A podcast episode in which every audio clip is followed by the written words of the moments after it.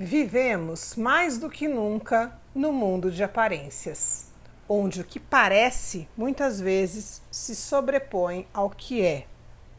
As pessoas estão preocupadas em mostrar que estão felizes, bem-sucedidas, que estão na moda ou em lugares descolados.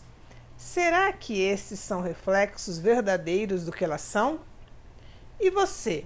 Qual é o seu comportamento com relação a toda essa exposição?